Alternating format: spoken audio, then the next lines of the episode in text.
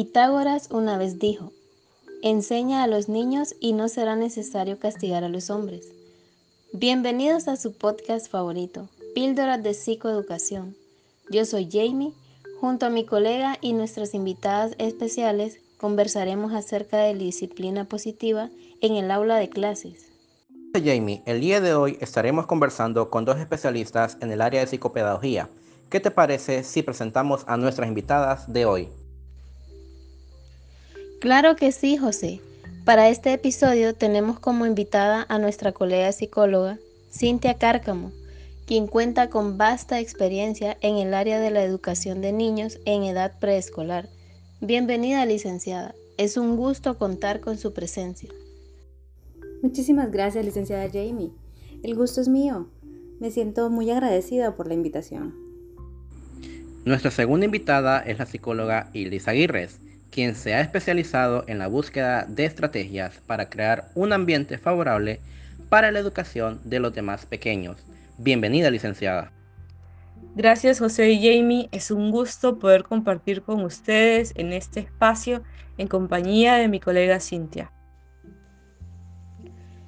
Gracias a ustedes por acompañarnos y a nuestra audiencia que seguramente se encuentra más que dispuesta a escuchar la información que vamos a compartir. Y es que, sin duda, si usted que nos escucha es profesor de educación básica y no sabe cómo disciplinar a sus estudiantes, ese es el momento de sacar su libreta y tomar notas. Recuerde que si tiene preguntas que desea realizar directamente, a nuestros especialistas pueden enviar un correo a psicoeducando.gmail.com. Así es, José. Nuestras especialistas nos han brindado este espacio y ya sin más preámbulos, podemos comenzar con una pregunta que desde que nos plantearon esta idea no deja de sonarme en la cabeza. Cuéntanos, Jamie, ¿de qué se trata? ¿Qué será eso de disciplina positiva, licenciada Cintia? ¿Podría contestarnos la interrogante? Claro que sí. La disciplina positiva es un programa diseñado para enseñar a los jóvenes a convertirse en miembros responsables e ingeniosos de sus comunidades.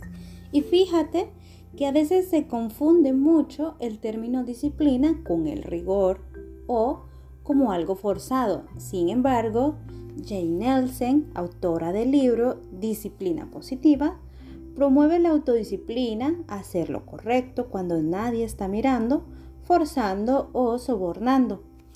Se trata de enseñar a nuestros niños habilidades sociales y de vida importantes de una manera que es eh, profundamente respetuosa y alentadora tanto para niños como para adultos. Qué interesante, licenciada. ¿De dónde surge este tema tan curioso?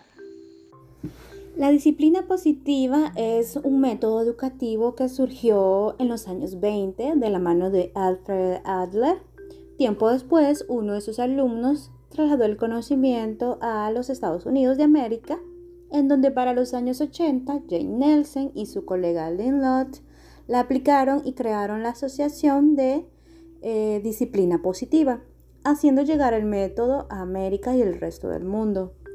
Es como si la licenciada Hilda y yo decidiéramos hoy comenzar un nuevo método más adaptado a nuestro contexto cultural. Estaría bastante interesante. Personalmente me llama mucho la atención que los principios de la disciplina positiva están orientados hacia el respeto a todos los involucrados. Esto por lo importante que es fomentar habilidades para la vida. De esta forma solucionaríamos asertivamente muchos problemas de la actualidad sin tanta complejidad. Con la falta que hace trabajar en soluciones asertivas a los problemas, no, yo he notado la manera en que podríamos solucionar cosas nada más conversándolas desde la empatía y la escucha activa. Y fíjate que sí, creo que falta mucha educación con respecto a lo que mencionas, pero para eso estamos aquí informándoles. De acuerdo contigo, Jamie. Por aquí nos pregunta Soledad, que es fiel oyente de nuestro podcast. ¿Podrían mencionar técnicas para fomentar la disciplina positiva en el aula de clases? Licenciada Hilda, le dejamos el espacio. Pues yo me inclinaría por dos de mis favoritas, premiar el buen comportamiento y las consecuencias naturales. Premiar el buen comportamiento consiste en reconocer el buen comportamiento y es la mejor manera de alentar a su estudiante a continuarlo. En otras palabras, atraparlo siendo bueno, felicitarle cuando muestre el comportamiento que ha estado buscando. Consecuencias naturales. El niño hace algo mal y se deja que experimente el resultado de ese comportamiento. No es necesario que discutan. El niño no puede culpar al adulto o en este caso al profesor por lo que ha pasado. Por ejemplo, si un niño rompe un juguete deliberadamente, ya no tiene ese juguete con el que jugar. Las consecuencias naturales pueden funcionar bien cuando los niños no parecen escuchar advertencias sobre el posible resultado de su comportamiento. Claro que hay que asegurarse de que cualquier consecuencia que puedan experimentar no sea peligrosa para ellos y que no dañe su integridad. Me parece muy llamativo que el niño tenga ese tiempo para experimentar acciones y sus consecuencias. Sobre todo, creo que ha de ser indispensable estar en constante supervisión para asegurarnos de que el alumno realmente está aprendiendo algo de la situación. De lo contrario, me parece que podría percibirlo como algo negativo. Licenciada Cintia, ¿usted cuáles estrategias emplearía? Pues yo emplearía las que ya mencionó mi colega y le agregaría dos más. Eh, la de consecuencias lógicas. Esta técnica es eh, similar a las consecuencias naturales, pero implica describir al niño cuáles serán las consecuencias de un comportamiento inaceptable. La consecuencia está directamente relacionada con el comportamiento. Por ejemplo, le dice al niño que si no recoge sus útiles escolares, estos podrán perderse en el salón de clases. También está la técnica de quitar privilegios. A veces no hay una consecuencia lógica o natural para un mal comportamiento o no hay tiempo para pensarlo bien. En este caso, la consecuencia de un comportamiento inaceptable puede ser quitarle un privilegio.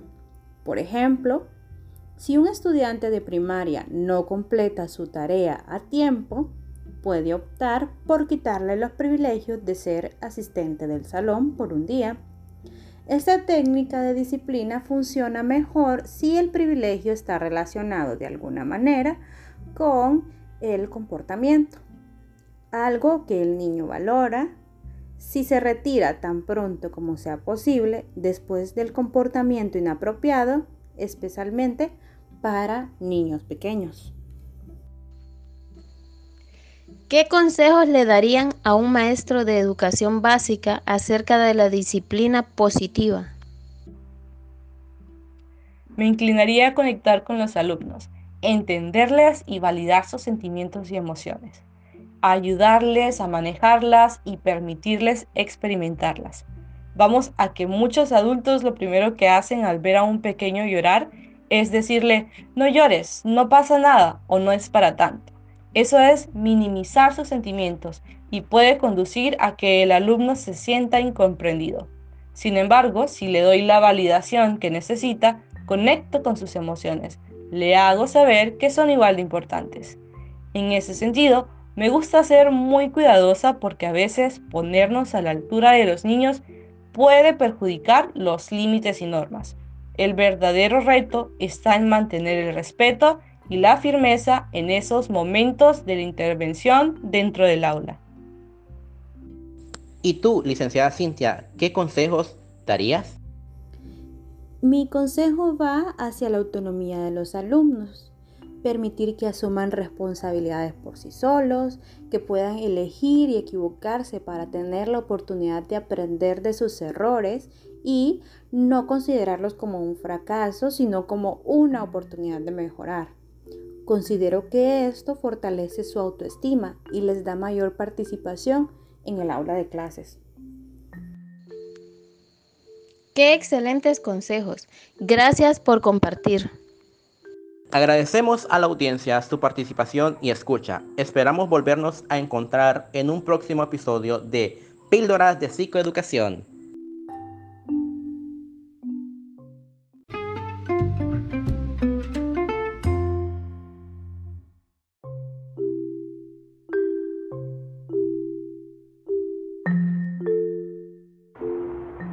Grupo número 2 de la clase de Psicología Educativa en la Universidad Autónoma de Honduras.